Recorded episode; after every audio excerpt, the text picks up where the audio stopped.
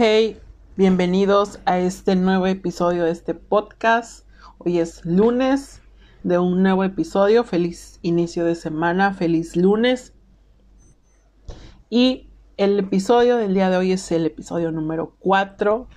Eh, qué alegría que, puedan escuchar cada episodio, cada, cada semana. Me, me, me alegra, me emociona mucho que se tomen el tiempo de escucharlo y que pueda ser de bendición para, para sus vidas, porque ese es el, el, propósito de este podcast, es ese. Y el día de hoy quiero hablarte, el título de este episodio se llama Dios cambió el mal en bien. Ya. Y hoy quiero hablarte de un personaje, eh, pues a mí en lo personal me gusta mucho, eh, me gusta mucho este personaje y durante hace, hace unas semanas ya había estado estudiando un poco más a profundidad acerca de, de este personaje. Y creo que la mayoría hemos escuchado hablar de este personaje, que es José. José, el hijo de Jacob. Y hoy voy a hablarte de José. Ah, me emociona mucho porque genuinamente es un tema que me, me, me, me encanta José. Me encanta hablar de José. Eh, Anteriormente, en las semanas anteriores, había estado estudiando mucho acerca de él a profundidad, no solo como una historia bíblica, sino a profundidad y, dejar que, Dios me hablara a través de José y, aprender acerca de él. Y pues bueno, entrando en materia, eh, José, pues la historia de José tú puedes encontrarla en Génesis del, del capítulo, pues del 25. O sea, ahora sí que la mitad de Génesis puedes empezar a, estudiar a, a, José. Pero José genuinamente era, bueno, eh, fue hijo de Jacob, fue nacido de Jacob en su vejez. Y porque fue nacido en su vejez, Jacob lo amaba mucho. O sea, José era el preferido de los hijos de Jacob. Los demás dos, pues no valían, o sea, sí valían, pero José era el preferido. José amaba mucho a, Jacob, perdón, amaba mucho a José, era su preferido. Y, y como era el preferido de, Jacob, pues los hermanos pues tenían, eh, pues odiaban a, José por, por eso, ¿no? Porque pues sí, por sí ya había nacido en la vejez y pues ahora eh, Jacob lo amaba mucho, era su preferido para todo, José para acá, José para allá. Entonces, creo que genuinamente, si tienes hermanos, pues a, lo, mejor pues te has sentido como los hermanos de, José. Pero, pero José, pues es, un, hombre, pues temeroso de Dios, con confianza de Dios y todo eso, ¿no? Entonces los hermanos empiezan como que a los tremendos hermanos empiezan a, organizar o a, tramar algo en contra de José, porque era el preferido de su papá. Entonces, eh, para no hacerte la historia tan larga, ¿verdad? Yo, yo te animo a que tú puedas, puedas leer esta historia, ¿verdad? Puedas leer la historia. Pero los hermanos de José empiezan a, a, tramar algo para matar a José. Entonces, em, José los hermanos de José venden a su hermano como esclavo. Lo venden como esclavo a, unos mercaderes. Esos mercaderes, por, monedas, los hermanos de José lo venden como esclavo. Y con el fin de, pues, yo me imagino que, pues, es que la pase mal, que, que sabes que vete de aquí para que nosotros seamos los preferidos y nos quedemos con todo y, y tú tengas una vida miserable y pues te mueras o como un esclavo, qué sé yo, no sé. Pero entonces venden a José, venden a su hermano como un esclavo. Eh, y esos mercaderes llevan a José a Potifar, lo llevan a Egipto, a Potifar, lo llevan frente a, lo llevan a, frente a Potifar a José.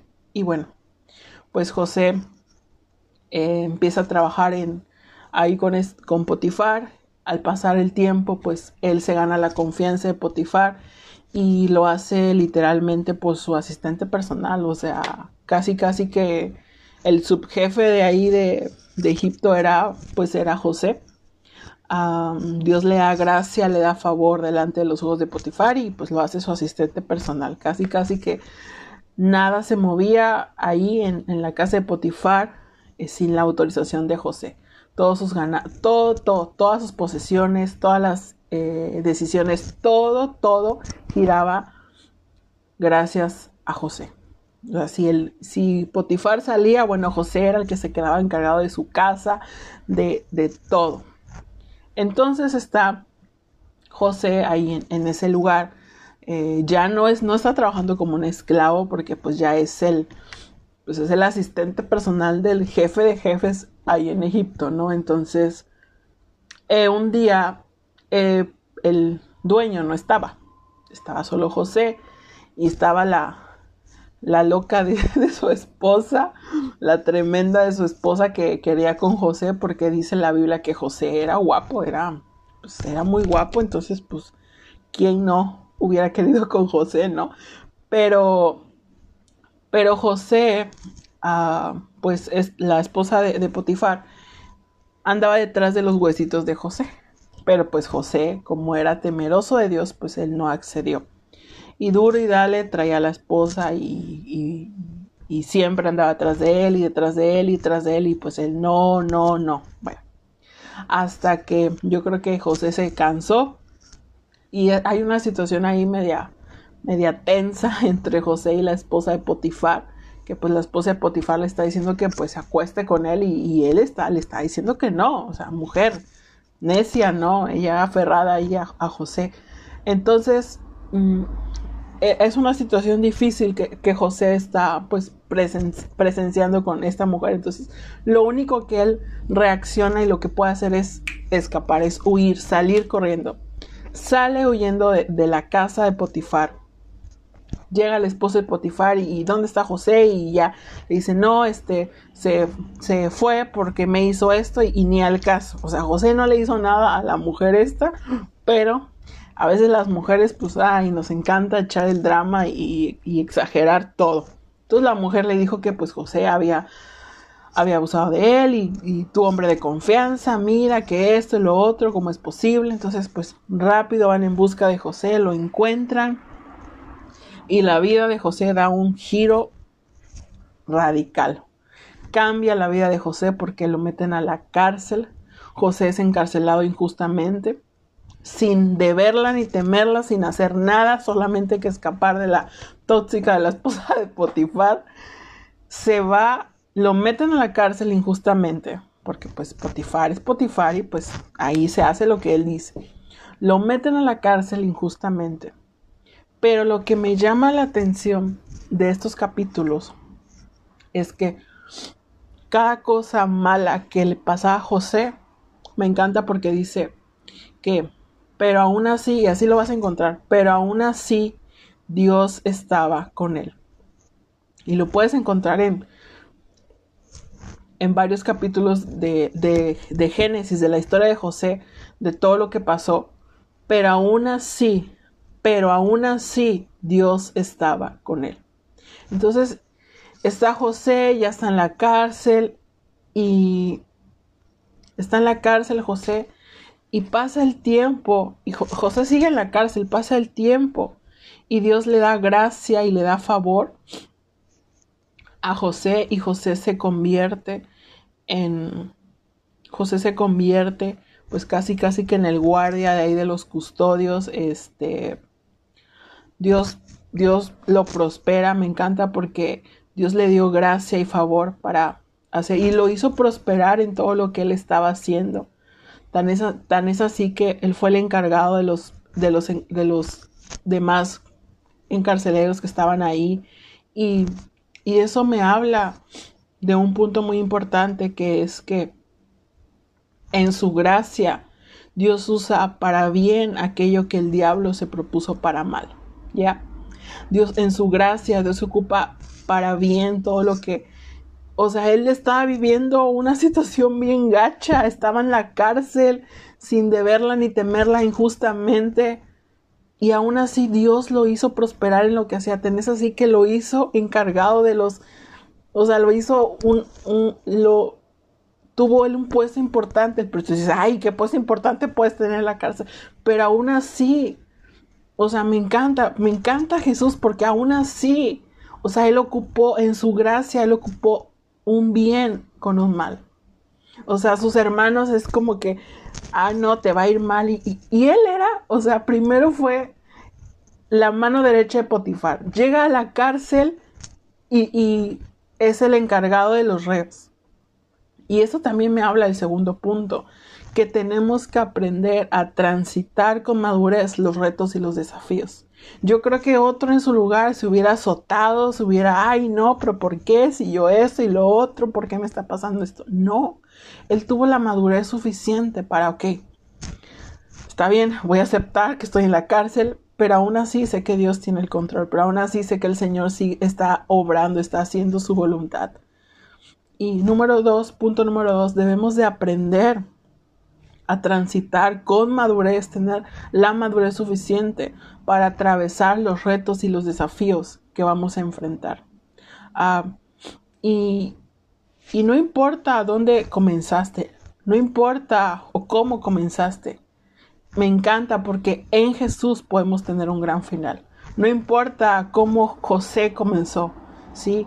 Que que sus hermanos lo venden como esclavo, después esta mujer, eh, pues lo, gracias a ella la meten a la cárcel, eh, después de que lo meten a la cárcel, conoce a, un panadero, y a, un, a, un, jefe de panaderos y a un jefe de coperos, y tienen, tienen sueños, y gracias a José, ellos pueden interpretar y entender esos sueños y cuando ellos salen después de, la cárcel, estos dos de sus compañeros, José les dice, hey, pero no te olvides de mí, este, yo te ayudé a, con tu sueño, no te olvides, sí, no te preocupes, no, no, no, me, me voy a acordar de ti. Y salen y lo primero que hacen es que se olvidan del que les dijo de los sueños. Entonces él es como que, ah, rayos, pues, pues sigo haciendo, eh, aquí sigo haciendo lo que, lo que tengo que hacer, ¿no? Y y no importa cómo José comenzó, al final de todo, al final de, si tú puedes leer la historia, de verdad estaría increíble. Al final de todo, tuvo él un gran final.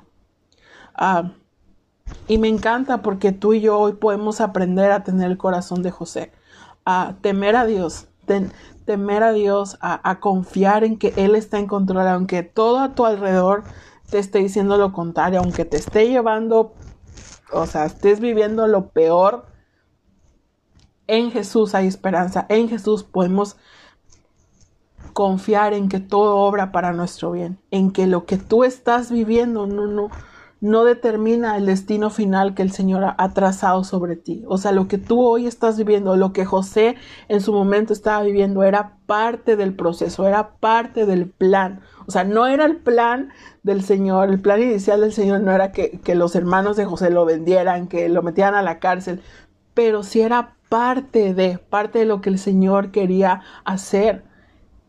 Era necesario que José atravesara por, por esos procesos. Y, y para llegar a lo que el Señor, para llegar a lo que el Señor ha trazado sobre ti, a lo que Él ha diseñado, a lo que Él quiere para ti, es necesario que pases por procesos. Y, y sé que son bien difíciles, los procesos son bien difíciles, pero, pero después de que que llegas a la meta, llegas al final, tú dices, ah, ha valido la pena cada proceso, ha valido la pena cada, cada prueba, cada desafío, cada reto que he podido enfrentar. Y podemos tener el corazón de José. Y, y no estoy diciendo que el sufrimiento nunca es bueno, lo que José vivió no fue bueno, ¿verdad? Pero me encanta porque Dios es capaz de usar para bien lo, para usar, usar para bien de muchas maneras. Él usó el sufrimiento de José para muchas maneras. Ah, lo hizo prosperar, le dio gracia, le dio favor. Y Dios usa el sufrimiento para transformarte. el sufrimiento no estoy, no estoy diciendo de que hay, o sea, el sufrimiento es bueno, o sea, no, no es bueno el sufrimiento, pero es necesario. Ay, me encanta porque Dios es capaz de usar tu sufrimiento él es capaz, Él es tan bueno, Él es tan amoroso, Él es tan misericordioso que usa tu sufrimiento de muchas maneras, o sea, todo lo voltea, me encanta la cultura de Jesús porque todo lo voltea. Si tú dices, es que me, no, estoy viviendo lo peor, el Señor ocupa lo peor para hacer un bien. Dios usa el sufrimiento para transformarte. Y, y ya después de que salen estos, estos hombres de la cárcel, el, bueno, un hombre salió nada más porque pues el otro tuvo un final triste.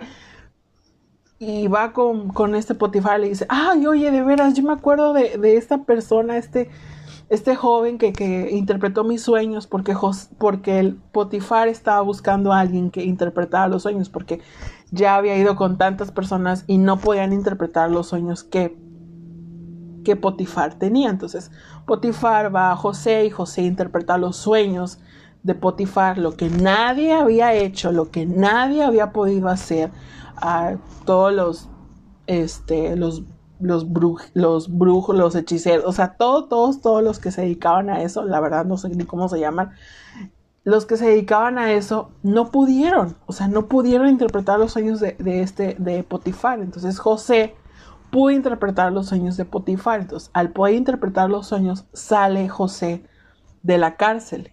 Y lo que me encanta es que José, cuando sale José de la cárcel, cuando sale José de la cárcel, es nombrado gobernador de Egipto. O sea, tú te puedes imaginar eso ya podemos ver aquí un hombre, ya no el mismo hombre que vendieron como esclavo, ya él pasó por procesos y ahora es gobernador de Egipto.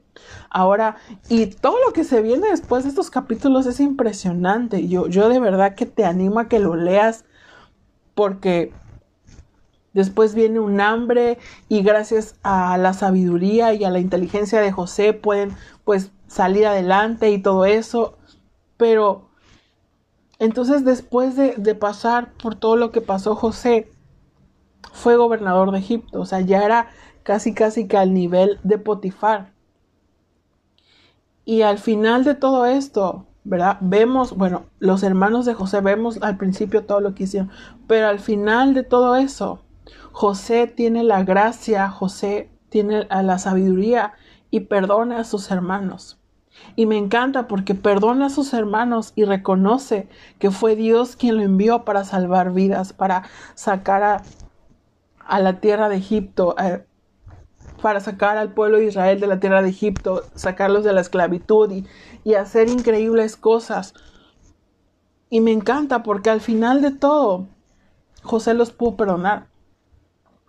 José perdonó a sus hermanos, a y les dio una tierra y todo, al final todo lo que pasó fue increíble. Entonces, no importa cómo comenzaste. Y, hoy quiero animar a alguien. No importa cómo comenzaste, no importa lo que tú estás viviendo. En Jesús hay oportunidad, en Jesús hay esperanza, en Jesús Jesús puede cambiar. Dios Dios usa todo lo todo lo malo aparentemente para tu bien. Y para ello quiero que me acompañes en Romanos Creo que, creo que lo dije el podcast pasado, pero Romanos capítulo 5, versículo 3 dice, también nos alegramos al enfrentar pruebas y dificultades, porque sabemos que nos ayudan a desarrollar resistencia y la, y la resistencia firmeza de carácter y el carácter fortalece nuestra esperanza segura de salvación. Y esa esperanza no acabará en desilusión, pues sabemos con cuánta ternura nos ama Dios, porque nos ha dado el Espíritu Santo para llenar su corazón, para llenar nuestro corazón con su amor. Me encanta el 3 porque dice, nos alegramos en las pruebas porque sabemos que nos ayudan a desarrollar resistencia. Y tu sufrimiento, tu prueba, tu dificultad te ayuda a desarrollar tu carácter, te ayuda, te transforma. Sin duda no puede ser la misma que como iniciaste, no es lo mismo o no va a ser la misma manera en cómo vas a terminar. En Jesús puedes tener un gran final. Esa es la esperanza de hoy, ese es el mensaje de hoy. En Jesús puedes tener un gran final. No importa cómo hayas comenzado, no importa que estés viviendo, si a tu alrededor todo pinta de color negro, todo pinta oscuro, todo está decaído, todo tus los muros están cayendo, no importa, en Jesús al final de todo, en Jesús puedes tener un gran final. En Jesús hay esperanza. Dios usa lo que el enemigo quiere usar o se propuso usar en tu contra para destruirte, para descalificarte, para dejarte en la en bancarrota, para dejarte sin familia. Dios lo usa para levantarte, para afirmarte, para edificarte, para construirte, para animarte, para bendecirte, para afirmar tus convicciones, para tantas cosas Dios usa el mal. En Jesús o sea, me encanta Jesús porque, porque a veces muchas personas eh, se levantan en tu contra y no precisamente el enemigo. Puede ser familia, como, como pasó con José. Los, los hermanos de José propusieron hacerle un mal a, a José, pero al final de todo, José acepta, perdona a sus hermanos y dice y reconoce que fue Dios quien lo envió a sanar la tierra. Fue Dios quien lo envió para salvar vidas. Fue Dios quien lo envió a sacar a una tierra de esclavitud. Y me encanta porque al final de todo también podemos ser como José, reconocer de que, ok, lo que pasé, lo que viví, no estuvo cool, no estuvo chido, o sea, no me lo merecía, pero sé que era necesario, era necesario para desarrollar el carácter de Cristo en mí. Amén. Y eso me encanta. Y por último quiero que vayas a Romanos 8:28.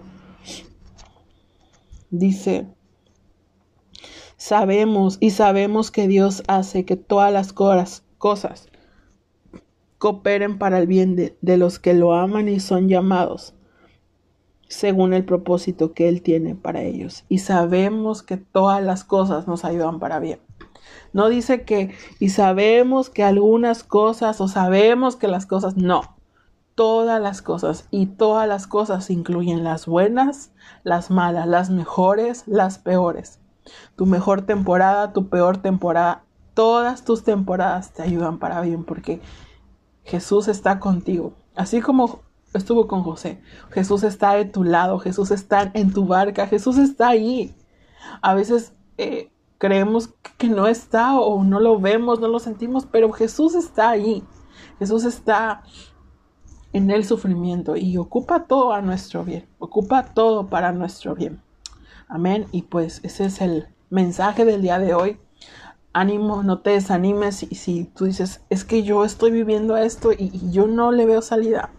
Ay, Jesús está hoy, hoy lo que yo quiero decirte de parte de Dios es que hoy estoy contigo, yo estoy contigo, ahí en tu barca, ahí en tu sufrimiento, ahí en tu dolor, yo estoy contigo, yo estoy contigo. Él está contigo, Él está conmigo en nuestras mejores temporadas y en nuestras peores temporadas.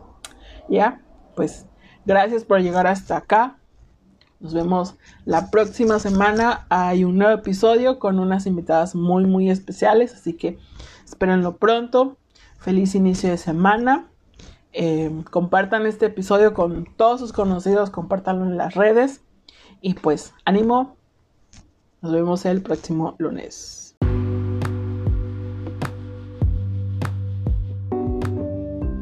Hey, bienvenidas a un nuevo episodio de este podcast. Hoy es lunes de nuevo episodio y me emociona mucho poder estar acá con ustedes, eh, con todas las que me escuchan, ¿verdad? Las las pocas o las muchas mujeres, hombres que me escuchan. Es increíble eh, que lo hagan. Y el día de hoy quiero hablarte. Em, probablemente va a ser uno de los episodios más cortos que voy a grabar. Em, hoy no voy a hoy no traigo como que una historia, una parábola o algo así. Ah, hoy, hoy es un episodio algo corto, diría yo. Em, bueno, espero, ¿verdad? Que, no sea tan largo. Pero el título de este episodio se llama, como ya lo puedes ver en la descripción, Tú dices versus Dios dice. ¿Y por qué eso? ¿Por qué hablar de, eso, verdad? Y, tal vez estás preguntando, ¿y pues, ahora esta de qué va a hablar? No. Y el tú dices me refiero al a las cosas que nosotras decimos, creemos o pensamos de nosotras mismas, ¿no? Pensamientos como no sé qué hacer, pensamientos como estoy agotada, pensamientos como nadie me ama, ahora que ha pasado el 14 de febrero, ¿verdad? Eh, no recibí ningún regalo el 14 de febrero, eh, nadie me habló, nadie me felicitó, aunque sea la amistad, nadie me etiquetó en nadie, nadie me tagueó en nada, este...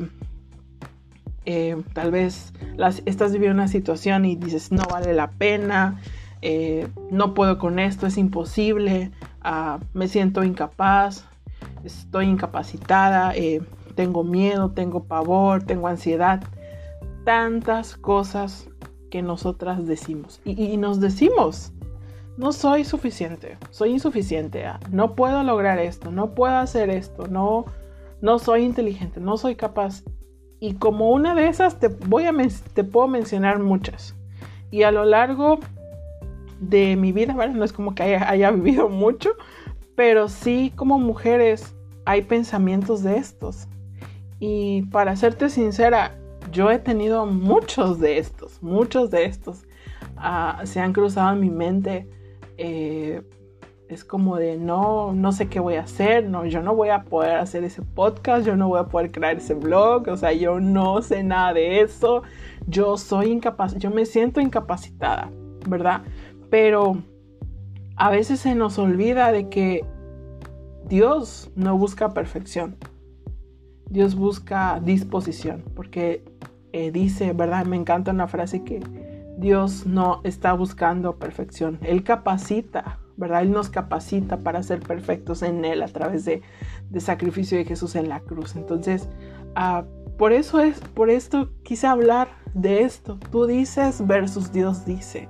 Tal vez tú dices, yo no soy amada, pero Dios dice, tú eres tan amada.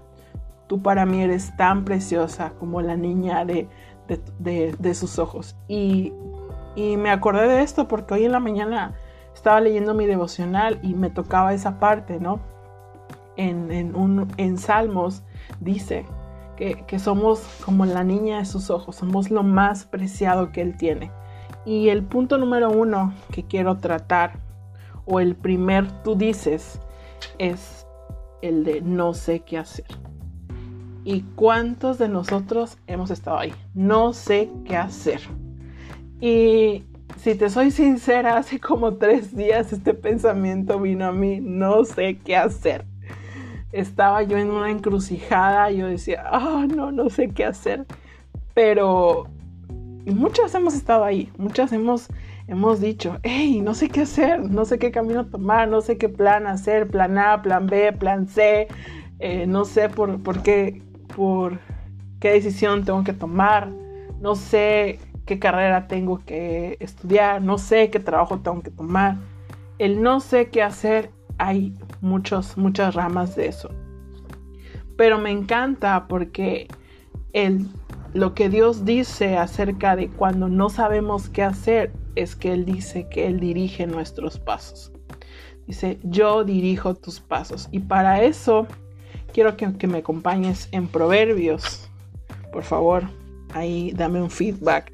En Proverbios 3, a versículo 5 al versículo 6 dice, confía en el Señor de todo corazón y no en tu propia inteligencia. Eh, me encanta eso. Reconócelo en todos tus caminos y Él allanará tus sendas. Por cierto, estoy leyendo la nueva versión internacional. Em, me encanta el versículo 5 porque se confía en el Señor de todo corazón y no en tu propia inteligencia. Y creo que cuando confiamos en nuestra propia inteligencia, en nuestros propios argumentos, este pensamiento viene, no sé qué hacer, porque te crees la más inteligente, porque te crees a la más la más inteligente. Crees que eres la más inteligente y sabes qué vas a hacer, pero la realidad es que no sabes qué hacer. Necesitas de Jesús, necesitas de tu Creador. Porque aquí dice ah, en el 6, reconócelo en todos tus caminos y Él allanará tus sendas. Reconócelo en todos tus caminos y Él dirigirá tus pasos.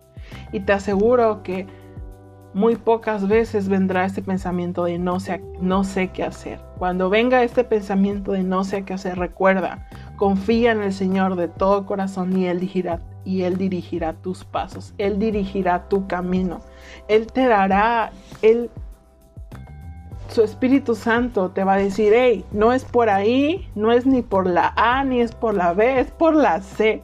Entonces hay una confianza en Jesús de que Él va a dirigir nuestros pasos y que nunca más vamos a tener pensamientos como el no sé qué hacer. Número dos es que estoy agotada. ¿Y cuántos de nosotros estamos agotadas? Yo personalmente estoy muy agotada. Ah, para las que no saben, eh, soy maestra, entonces todo, esta, todo, esta todo este trayecto de, estar en clases en línea y dar clases de la casa y, todo esto, siendo sinceras, yo estoy agotada, yo estoy cansada, ¿verdad? De, estar eh, pues prácticamente todo el día frente a una computadora. Y es increíble, es, increíble, pero también por otro lado el, el agotamiento. Entonces, estoy agotada ese es el, segundo tú dices, estoy agotada. Ay, no sé qué hacer. Estoy agotada, estoy cansada.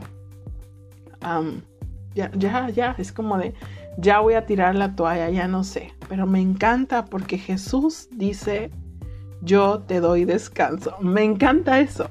Porque mientras que tú estás agotada y ya no quieres saber nada, Jesús te dice, hey, yo te doy descanso. Y para eso quiero que vayas a Mateo. Hay una promesa increíble ahí en Mateo capítulo 11, versículo del 28 al 30. Y dice así, vengan a mí todos ustedes que están cansados y agobiados, y yo les daré descanso. Carguen con mi yugo y aprendan de mí, pues yo soy apacible y humilde de corazón, y encontrarán descanso para su alma, porque mi yugo es suave y mi carga es liviana. En Él encontramos descanso, pero para poder encontrar descanso en Jesús tenemos que ir a Él. Porque aquí lo dice, vengan a mí todos ustedes que están cansados y agobiados y yo les daré descanso. ¿Estás cansada? ¿Estás agobiada? En Jesús encuentras descanso, pero para encontrar descanso tienes que ir a Él. Fácil, fácil, el antídoto eh, perfecto para el agotamiento, para el cansancio es el descanso, pero para poder encontrar descanso en Jesús, tienes que acudir a Él, tienes que ir a Él, tienes que decirle, hey Señor, ya no puedo con esto, entrégale tus cargas, Entrégale las cargas de hoy, vive un día a la vez, entrégale lo de hoy. Hoy estoy cansada, hoy estoy agobiada, te entrego. Y cuando tú sueltas, cuando tú le entregas, cuando tú vas a Él, ah, es el descanso más increíble que te puedes imaginar. Ni toda la relajación, ni toda la yoga, ni toda la música este, instrumental, ni, ni, ni despertarte con la vista al mar, ni nada de eso. Nada de eso puede calmarte. Nada de eso puede darte el descanso que realmente tu alma necesita. Eso te podrá relajar y podrás estar tranquila un rato, pero pasan las horas y el agotamiento sigue ahí, las cargas siguen ahí, los problemas siguen ahí. Pero me encanta porque en Jesús encontramos descanso. Pero pero a veces como que, ah, sí, ya sé que en Jesús hay descanso, que en Jesús puedo descansar, pero pues no sé cómo, ¿verdad? Y, y la manera en que descansamos en Jesús es yendo a Él. Está súper fácil y súper sencillo. Ve a Él, acércate a Él y en Él vas a encontrar descanso y te aseguro que es lo mejor que te puede pasar. Y el 3, tú dices, es nadie me ama. Y creo que el nadie me ama a veces se pone en una postura de víctima, ¿no? Nadie me ama. Y nadie me ama, mejor me como un gusanito, ¿no? Por ahí dice la canción. Pero a veces es una realidad. Eh, cuando no conoces el amor verdadero, el, amor verdadero que es que solo el amor verdadero lo encuentras en Cristo, en Jesús, ah, empieza a decir eso, ¿no? Y, y, no tanto el decirlo y andarlo diciendo, a ah, nadie me ama, nadie me ama, sino que el pensamiento más que nada. Empieza a creerte, nadie me ama. Y, ahora que acaba de pasar 14 de febrero, bueno, hace unas semanas, ¿no? Que pasó 14 de febrero. Em, tal vez tú dices, no, pues es que pues a mí nadie me regaló chocolates, a mí nadie me regaló flores, a mí nadie, este, pues ni siquiera me enviaron un mensaje de, la amistad, eh, este, ni siquiera me etiquetaron en nada, un video, nada, no, no o sea, no recibí nada del 14 de febrero. Y, y nadie me ama, nadie me ama. Y, y el y lo que Dios dice es que yo te amo. Jesús te ama. Jesús no te va a regalar flores, Jesús no te va a regalar chocolates, Jesús no te va a dar un date perfecto, Jesús no, no te va a etiquetar en cosas en Facebook o historias en Instagram. Jesús te ama o te amó tanto y te ama tanto que dio su vida por ti en esa cruz, derramó su sangre, pagó tu pecado por ti. Entonces, no creas que nadie te ama. Jesús te ama tanto. Y creo que, que lo más increíble que podemos experimentar como cristianos o como cristianas es el amor de Jesús.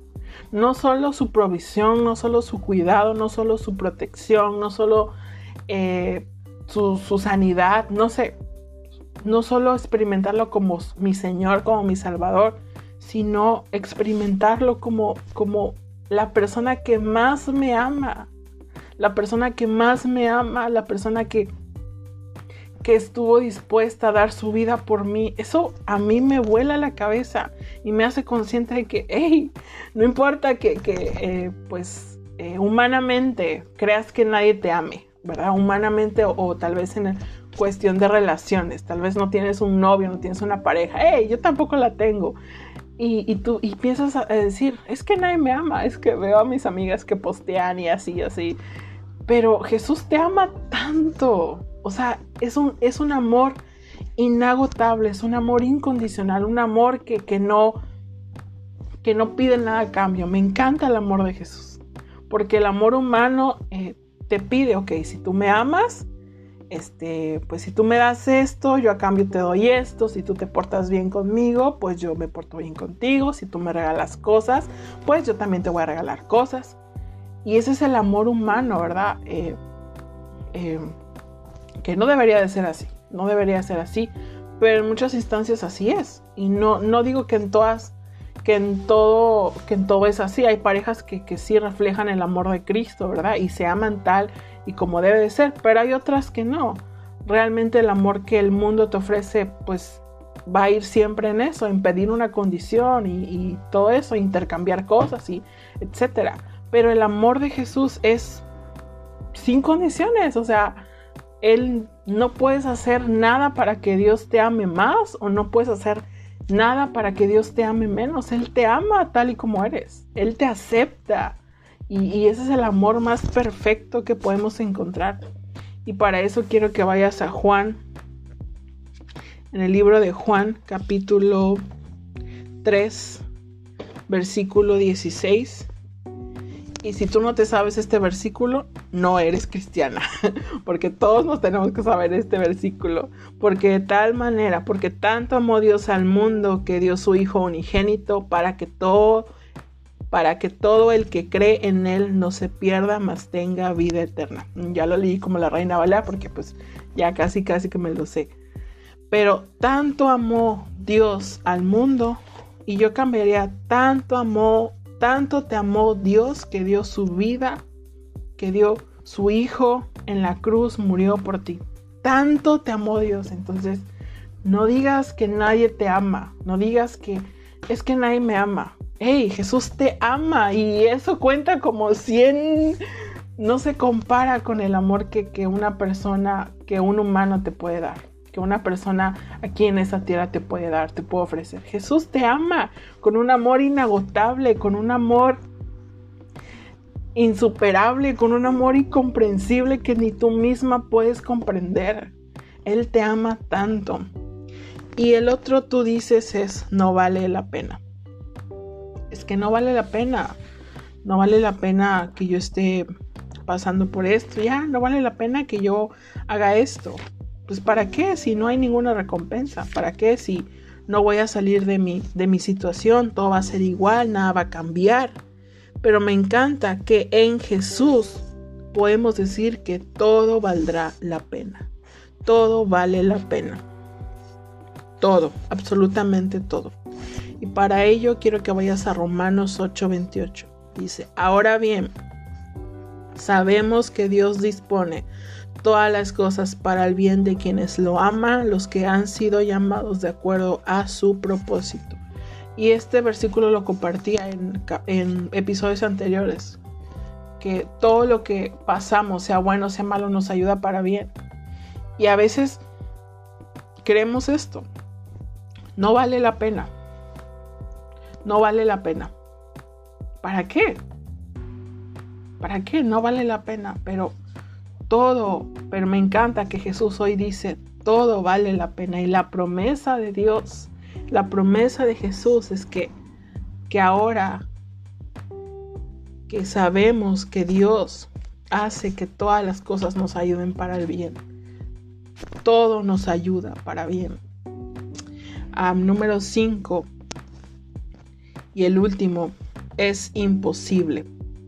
Es imposible que mi familia pueda cambiar. Es imposible que yo pueda tener un trabajo. Es imposible que yo pueda salir de esta situación. Es imposible que yo pueda lograr eso.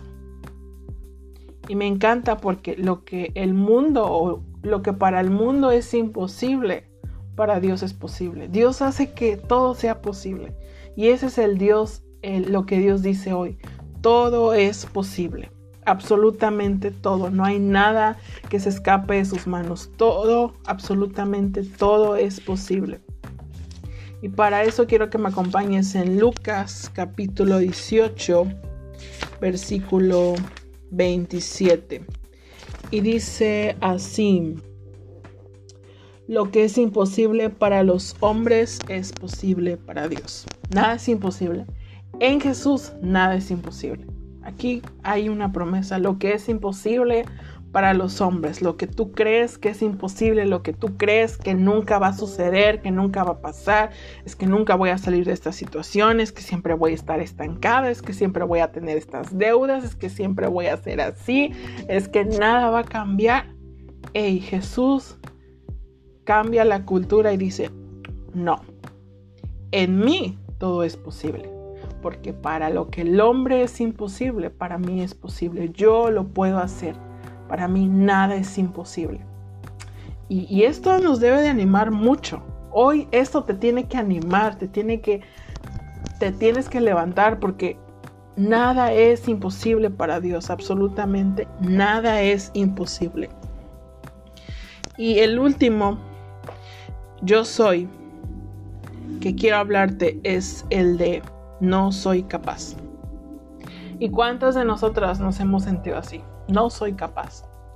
Y si te puedo contar algo eh, personalmente, yo no me sentía capaz de hacer muchas cosas de las que hoy estoy haciendo. Yo no me sentía capaz de sacar un podcast, de estar compartiendo literal cada semana, estar preparándome cada semana.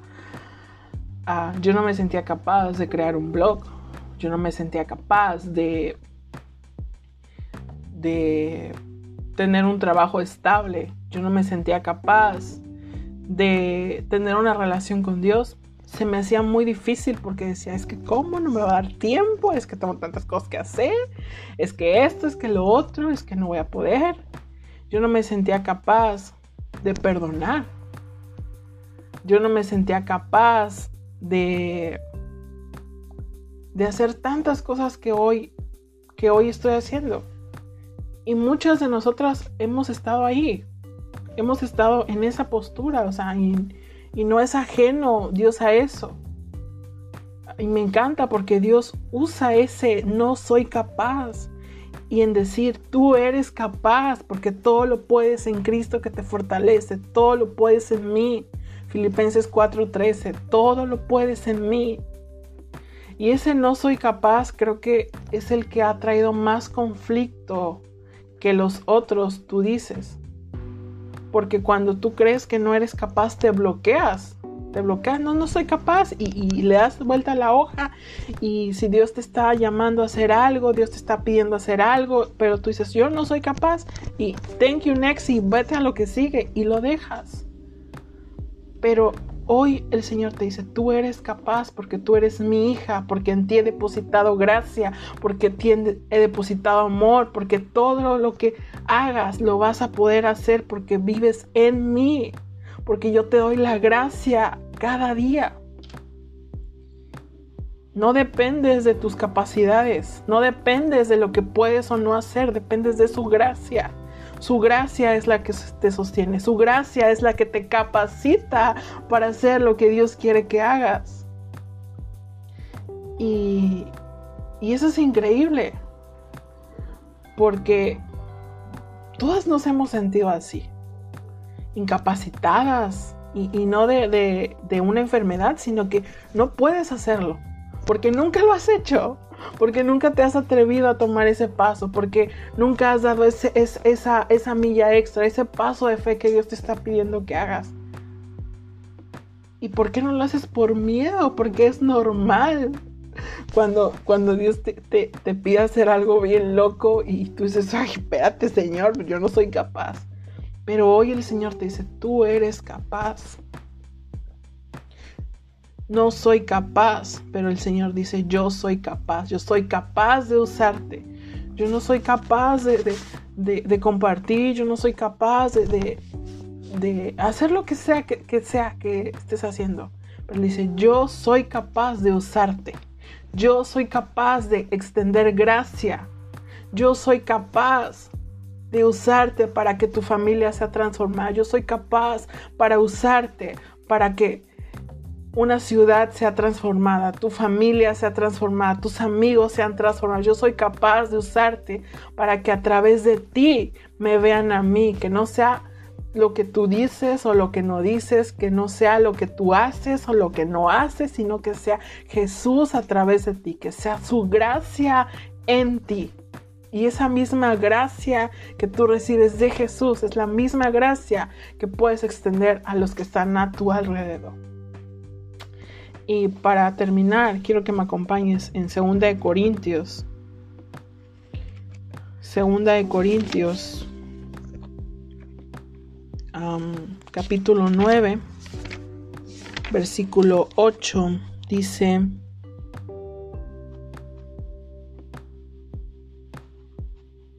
perdón, me equivoqué. Estoy en primera de Corintios. Perdón, perdón, perdón, perdón, perdón, perdón. Segunda de Corintios 9:8 dice, "Y Dios puede hacer que toda gracia abunde para ustedes, de manera que siempre en toda circunstancia tengan todo lo necesario y toda buena obra y toda buena obra abunde en ustedes." Me encanta el principio porque dice, Dios puede hacer que toda gracia abunde para ustedes. Dios te da la gracia para hacer lo que Él te llamó a hacer, para, hacer lo que Él quiere que tú hagas. Y, y, con eso quiero terminar. El no soy capaz.